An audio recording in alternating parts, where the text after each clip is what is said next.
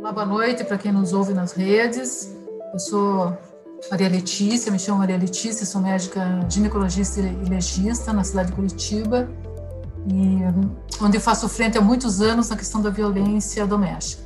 Atualmente estou vereadora na cidade de Curitiba e a minha pauta no gabinete caminha pelas questões de direitos humanos, muito especialmente com um olhar específico para o direito das mulheres. E hoje eu recebo na visita de médica alguém muito especial, as minhas assessoras Gnuten, eu e minhas assessoras nós temos muita, muita admiração, que é a Joyce Bert, que ela é arquiteta, urbanista, escritora, é autora do livro O que é Empoderamento, da coleção Femininos Plurais. E eu não estou bem certa ainda, mas eu acho que talvez ela seja assessora do querido Eduardo Suplicy, em São Paulo, mas eu vou perguntar já já isso para ela. Boa noite, Joyce, bem-vinda. Boa noite, boa noite, vereadora. É um prazer para mim estar aqui. Agradeço o carinho e o respeito da sua assessoria, que entrou em contato comigo para participar hoje com você dessa live. E espero que seja bem proveitosa para todo mundo. E eu sou assessora também do vereador Suplicy. Que é um querido, né? Outro dia eu bati querido, um papo com ele querido. maravilhoso sobre renda de cidadania nossa, foi maravilhoso, assim, e a gente está aqui super torcendo que dê certo. Tem muitos outros políticos tratando disso também, né, de renda de cidadania, a gente está muito desejando que isso emplaque finalmente. Mas é, eu vou começar... Também. É, Torcemos vou, também. É, vamos lá, vamos fazer pensamento positivo juntas. Eu queria começar conversando com você sobre o, o seu livro, Empoderamento. Na verdade, eu estive com você uma vez num evento em Curitiba, que foi promovido pela doutora Rita Cristina Oliveira, ela é do DPU, eu, acho que ela é, inclusive, é coordenadora de um grupo de pesquisa de políticas étnicas e, e raciais do DPU, se não me engano ainda é, e é uma querida, uma guerreira, a gente já fez algumas coisas juntas aqui em Curitiba.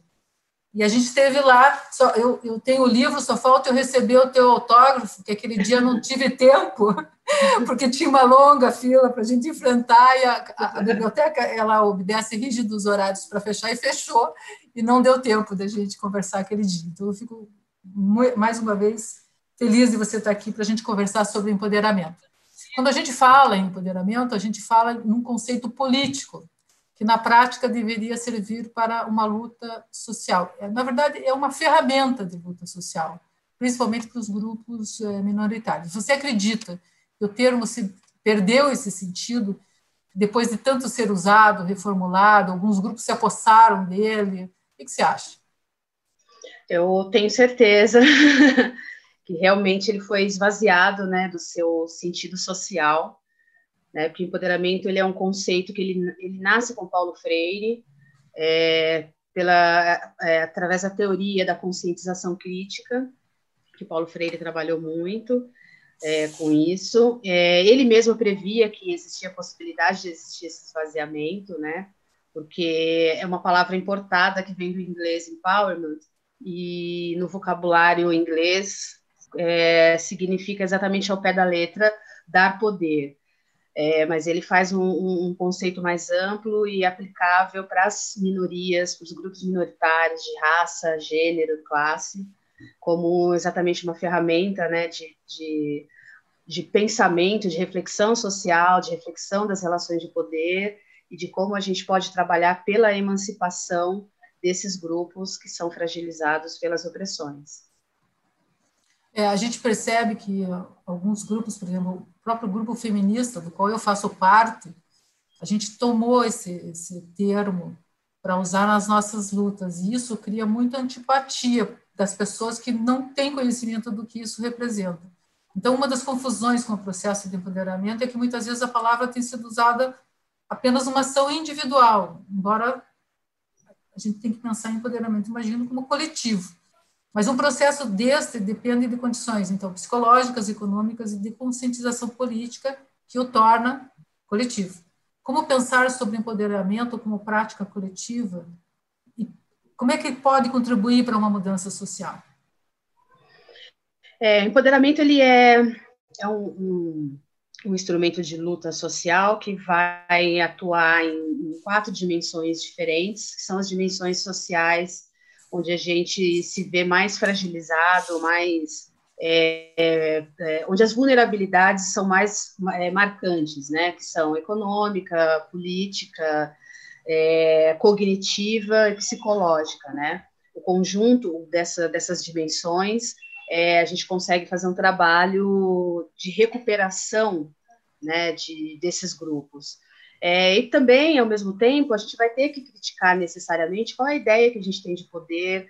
É, é, eu acho que muito do esvaziamento ou do mau uso do conceito vem daí, né, do entendimento que a gente tem do que significa poder. Então, no livro eu abordo, é, trago dois autores específicos, mas a gente poderia, de repente, acrescentar outros, é, que falam exatamente o que, que a gente tem que discutir sobre, sobre o, o conceito de poder, né? Como ele ele está completamente ligado é, às hierarquias que se formam na sociedade, às desigualdades que vão produzindo é, ou alimentando o sistema de opressão e dominação.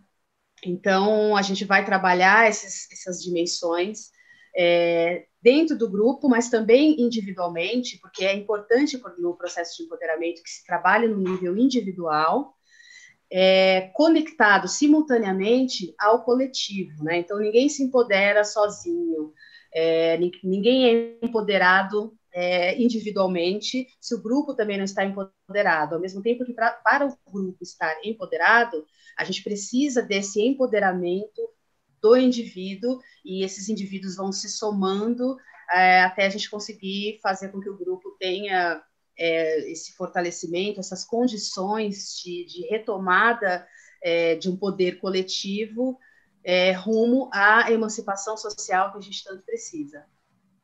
Quando eu, eu conversei com o Eduardo Suplicy, ele me contava sobre uma experiência da, das mulheres no Quênia, que receberam, então, essa renda de cidadania, e lá os números caíram de estupro de violência doméstica caíram demais. Assim. Daí eu fiz uma relação com o Bolsa Família, né, que as mulheres aqui no Brasil são protagonistas nessa questão. E, mas mesmo considerando essa situação, ou seja, a questão econômica, né, quando aquela mulher se independiza economicamente daquela violência, né, porque em tese ela é mantida economicamente pelo companheiro, que é geralmente o agressor, quando ela se empodera desse dinheiro, toma ele para si, ela sempre tem as condições de se tornar independente, no sentido de conseguir romper com a dependência psicológica que ela tem e ser empoderada efetivamente, porque só o dinheiro você acha que vai empoderá-la? É bem importante essa questão. Eu defendo que é, eu e outras teóricas também que eu trago para o livro, é, a gente defende que essas quatro dimensões são pilares da nossa estrutura é, do grupo, da nossa estrutura individual também, né? Esses pilares eles, eles sustentam as, a, a, a nossa existência. Então eles precisam ser trabalhados de maneira simultânea. Eu cito o renda, a renda básica no livro, né? É, falo um pouco também de outras é, de outras questões políticas e tudo mais, para a gente ter esse exemplo do quanto é importante você é, criar meios para que essas mulheres se empoderem economicamente, né? Porque a pessoa vai lá, como no Quênia, no Quênia por exemplo, ela recebeu, recebe esse, esse dinheiro, e aí ela mesma organiza dentro do seu nicho familiar condições para poder mandar os filhos para a escola, para poder se fortalecer e sair dessa, dessa situação de violência doméstica. Mas aí a gente está trabalhando a dimensão econômica. Se a gente não estender isso para a dimensão cognitiva, é, provendo essa mulher de um entendimento mais profundo no nível intelectual do porquê essas situações acontecem na vida dela. Se a gente não tiver também um trabalho psicológico para que ela consiga resgatar a autoestima, para que ela consiga se livrar das diversas diversos níveis de dependência emocional que um relacionamento como esse acabam acarretando, se ela não tiver também um trabalho no âmbito político para poder criar não só é, a consolidação desse estado de, de, dessa, desse fortalecimento econômico, mas também pensar em ações onde o grupo inteiro de mulheres possa é, exper experimentar né, essa mesma, esse mesmo fortalecimento político. Então você fica com, com esse processo de empoderamento incompleto, porque ela tem um fortalecimento econômico, mas isso a qualquer momento pode colocá-la de novo numa outra situação de fragilidade ou até num outro relacionamento abusivo, onde ela vai sofrer violência doméstica, onde muitas coisas vão acontecer com ela é, novamente, né? Então essas dimensões são importantes quando se pensa numa política pública, num trabalho no âmbito da assistência social, por exemplo. A primeira aplicabilidade que a gente tem, na, na que, eu, que eu consegui é, diagnosticar, né, nas minhas pesquisas quando estava escrevendo o livro, a primeira pessoa que conseguiu fazer um trabalho aplicado de empoderamento foi uma assistente social chamada Bárbara Baez Solomon, que é uma mulher negra, que é também uma acadêmica, e conseguiu montar um esquema de trabalho dentro de uma, de, de uma comunidade é, afro-americana que tinha condição extrema de vulnerabilidade, né? Então, é, empoderamento ele é um instrumento que você você conceitua, né? Você entende o conceito e você aplica ele na prática através de políticas públicas que vão trazer todas essas dimensões simultaneamente para serem trabalhadas e aí, né? Conforme isso vai crescendo, o grupo inteiro vai ter condições de caminhar rumo à, à sua é, libertação, transformação social e emancipação. Você fala isso e isso me vem na cabeça, assim, teoria, conceito e aplicabilidade. Você acha que a aplicabilidade depende de políticas públicas exclusivamente? Porque eu, lembro aqui políticas afirmativas, como a questão das cotas, por exemplo.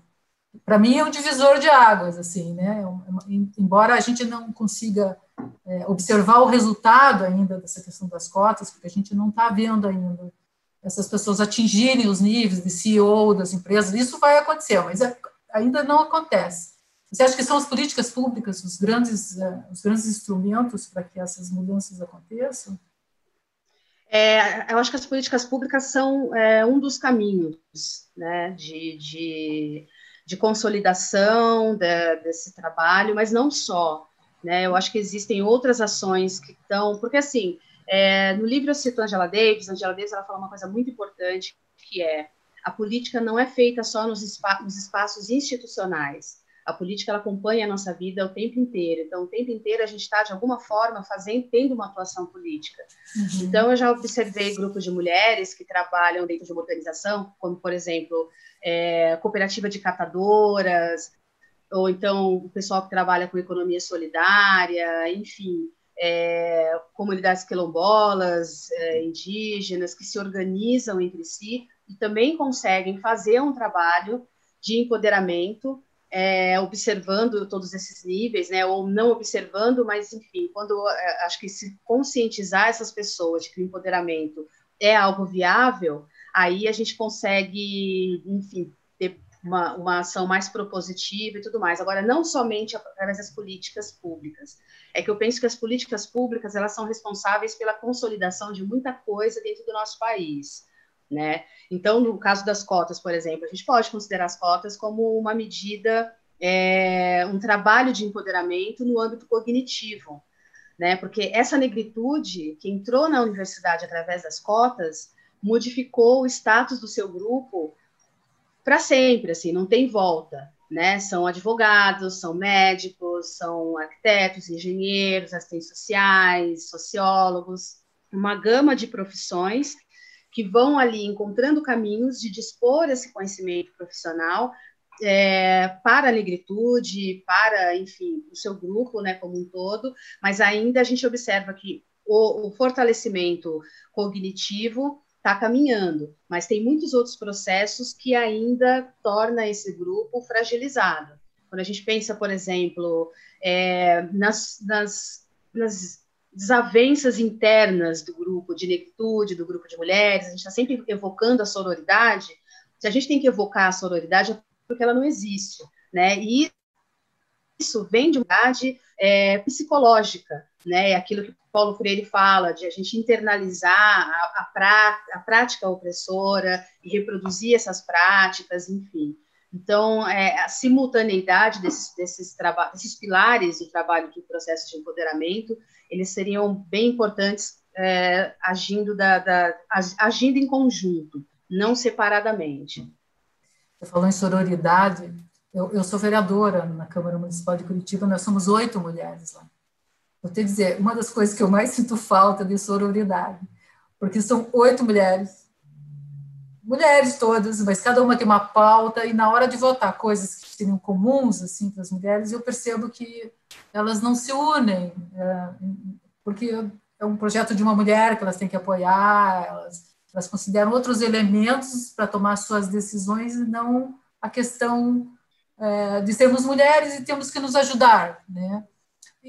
De que forma a gente pode exercitar isso? Assim? Vamos falar nesse aspecto. Como é que as mulheres, falando de mulheres brancas e negras, então, como é que a gente consegue juntas fazer essa construção?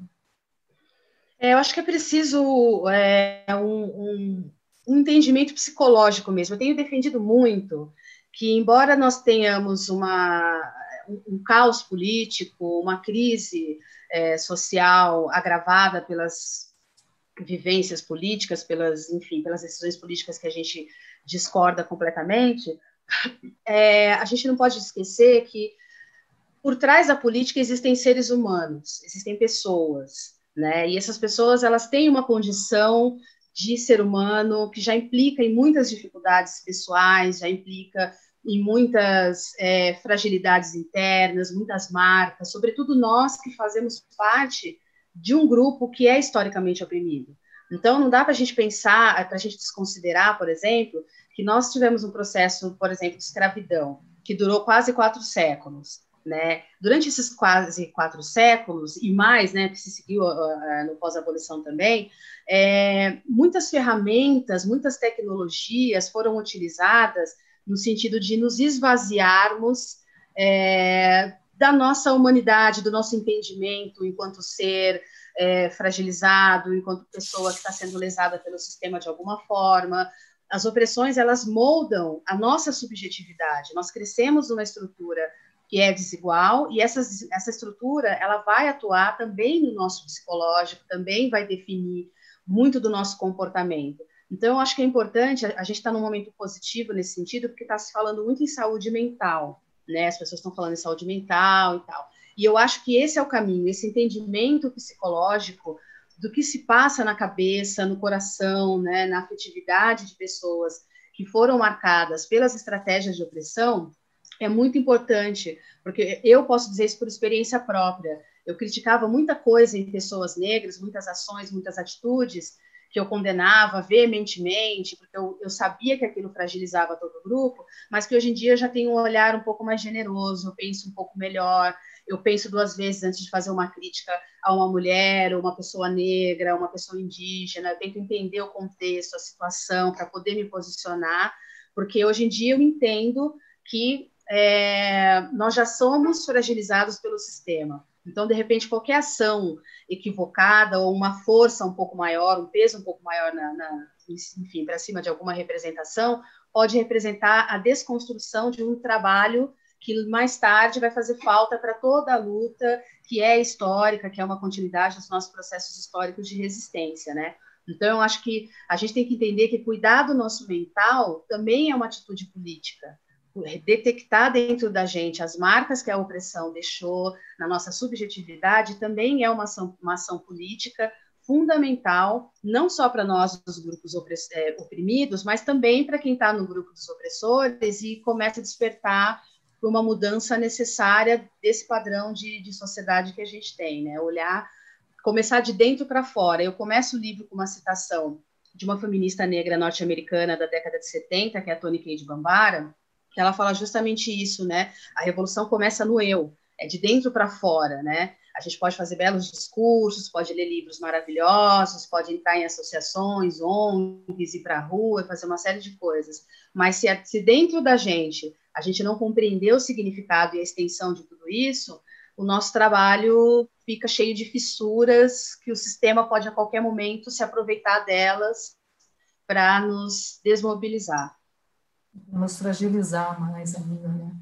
Exatamente. Tratando disso, falando um pouquinho de autoestima, a beleza faz juízo de valor. De que forma, então, o empoderamento está relacionado à autoestima e à estética da mulher? É por esses caminhos da psique, né? Uhum. Porque a beleza tal qual nos apresentam, ela na verdade é um instrumento de opressão, né? Ela é uma maneira de nos fragilizar internamente, né? É, o, o, a cultura patriarcal criou um modelo de beleza que ele é inalcançável para mulheres brancas e ele é mais inalcançável ainda para mulheres não brancas.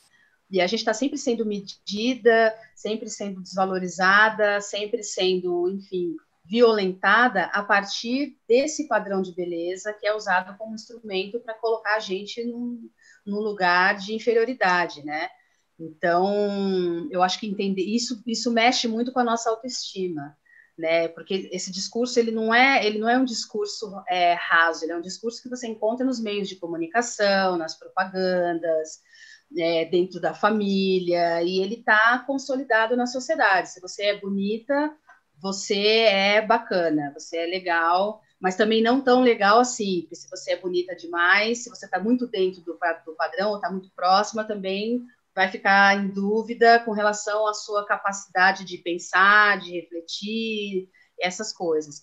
Para nós, mulheres negras, então, isso se torna muito mais profundo, porque nós nunca vamos é, é, alcançar esse padrão de beleza, porque ele é branco, né? Ele tem é, é, a cara europeia, então a gente fica completamente fora desse padrão de beleza. Isso marca a gente a vida inteira. Assim. A gente vê meninas com transtorno é, de alimentação, com anorexia, com depressão, com uma série de coisas, com processos de automutilação é, é, em curso, e a gente vê mulheres negras adoecendo, porque elas nunca estão boas o bastante para agradar essa cultura patriarcal, né? Então, nesse sentido, quando a gente fala no, no, trabalho psicológico, na dimensão psicológica do trabalho de empoderamento, a gente vai lidar com a estética, com esse entendimento do quanto a estética é, é uma imposição, do quanto a estética não define a nossa personalidade, não define nosso caráter, não define a nossa qualidade como ser humano,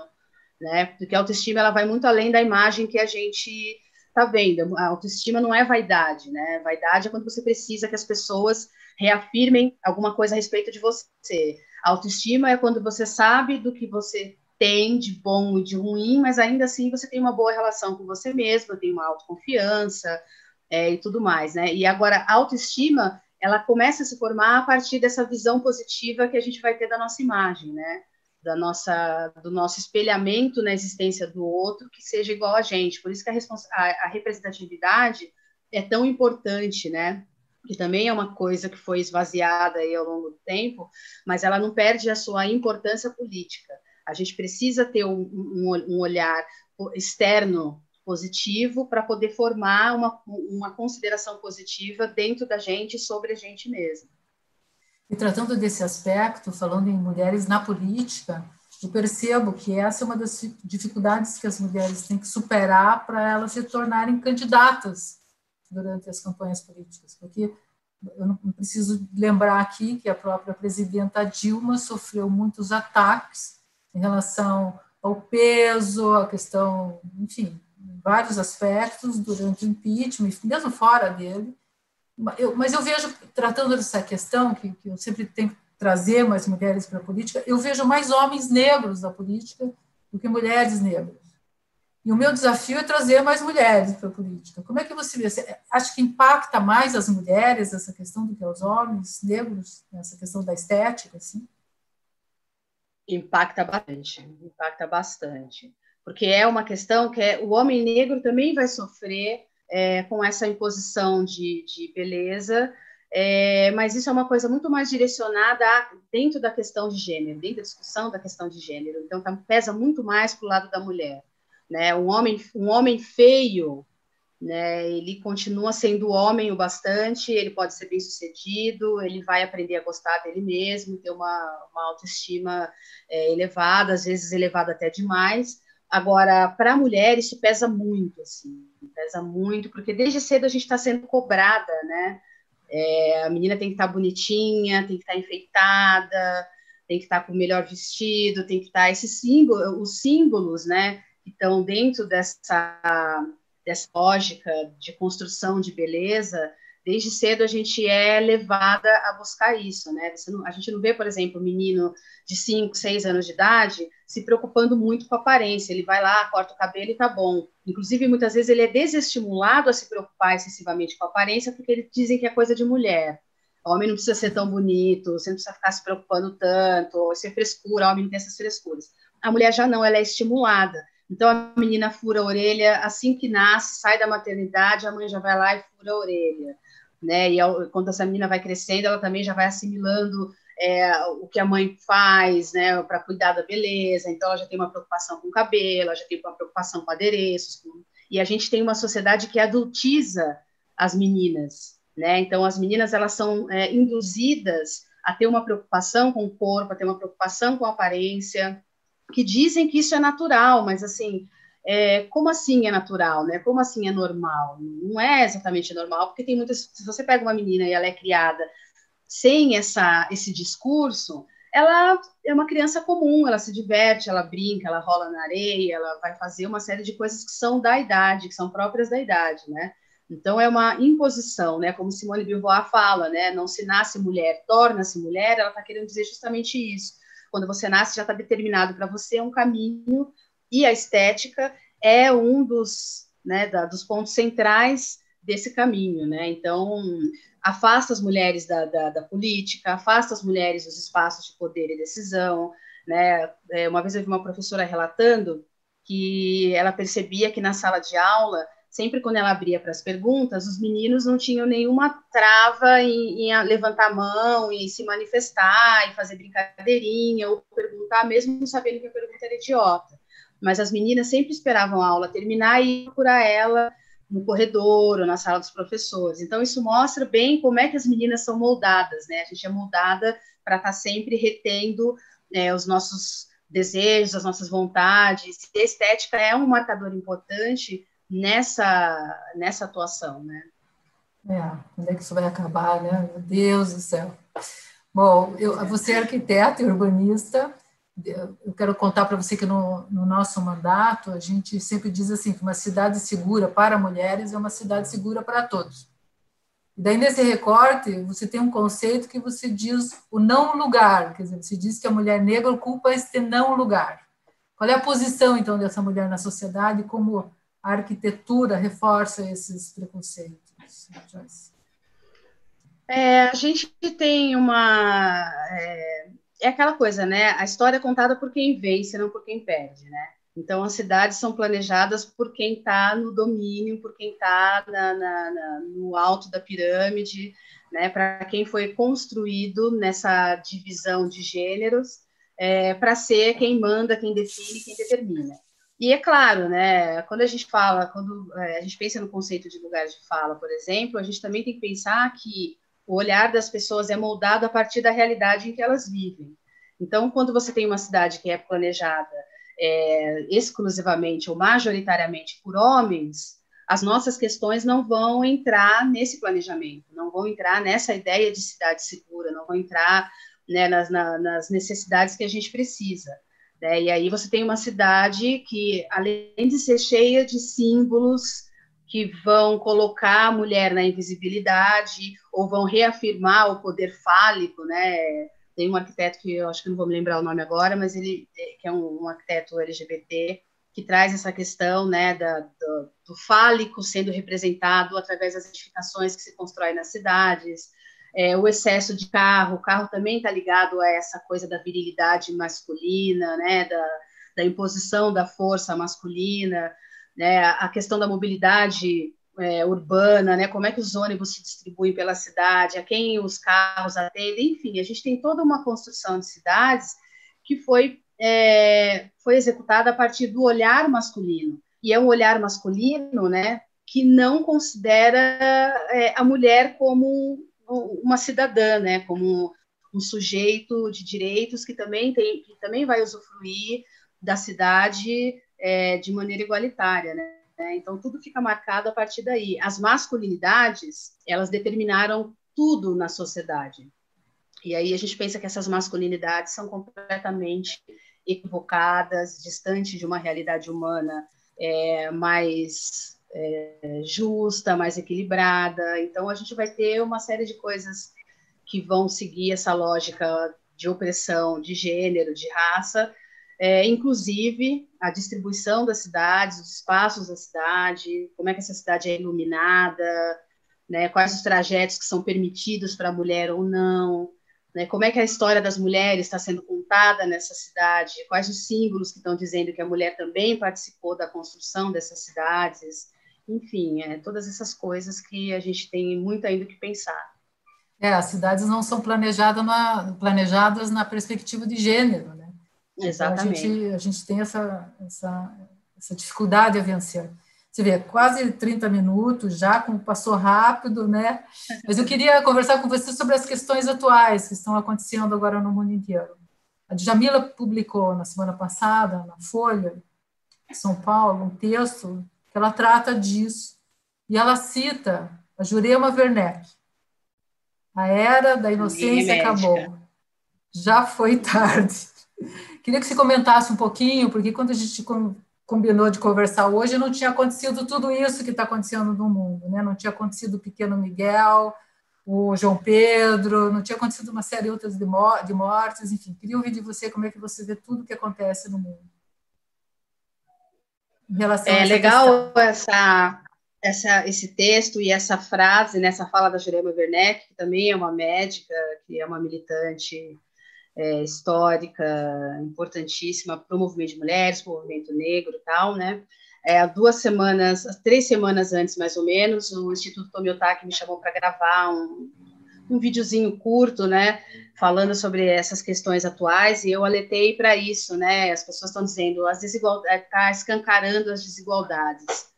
É, e eu penso que não está escancarando nada, né? Eu acho que esse confinamento, esse distanciamento social, esse confinamento que a gente está vivendo, ele é também uma espécie de arma apontada para nossa cara, dizendo tira essa venda dos seus olhos, porque olha tudo que está aí, você está passando por cima, né? A nossa sociedade ela vive pulando corpos. Nada do que a gente está é, é, vivenciando agora é novidade. A violência doméstica, a violência de gênero é um assunto que a gente está discutindo exaustivamente por anos a fio. Né? A questão racial, a gente está discutindo por anos a fio.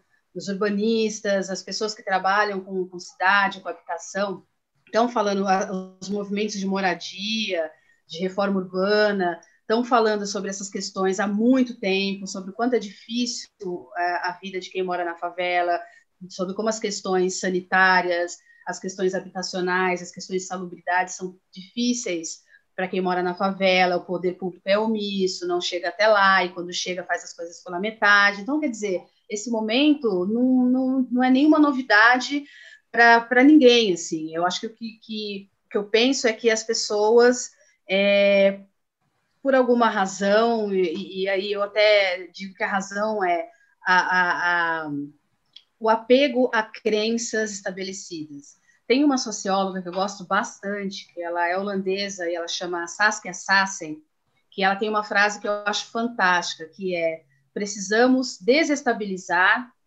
os conceitos estáveis. Então a gente está apegado aos conceitos estáveis da sociedade. E isso faz com que a gente negligencie coisas que já estão aí acontecendo há muito tempo, né?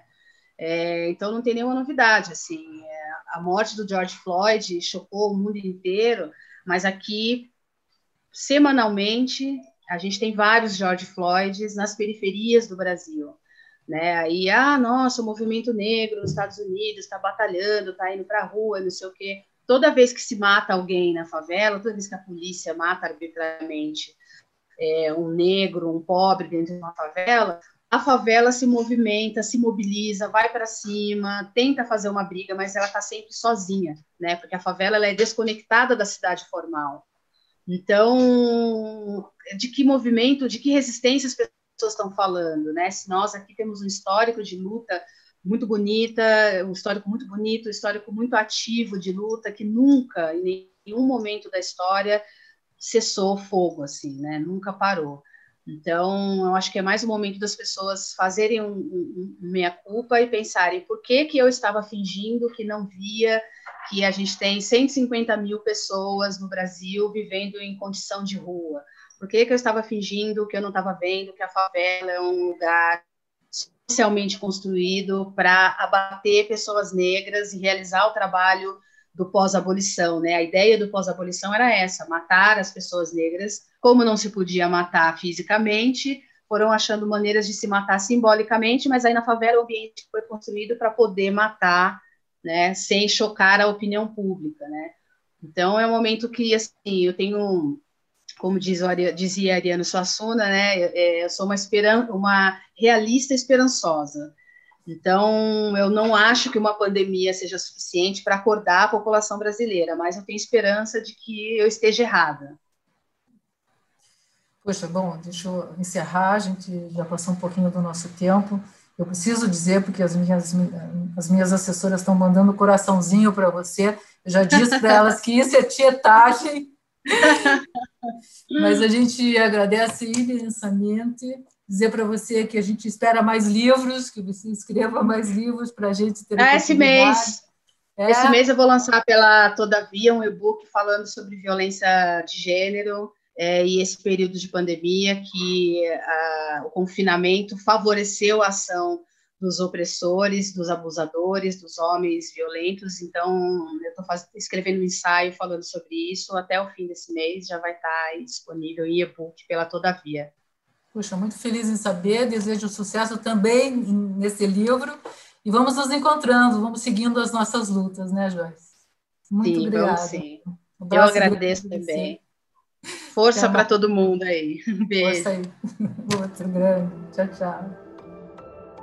Você acabou de escutar o podcast do nosso mandato, curto e preciso como uma visita de médica. Participe, acompanhe nosso mandato pelas redes sociais e sugira temas para os próximos episódios.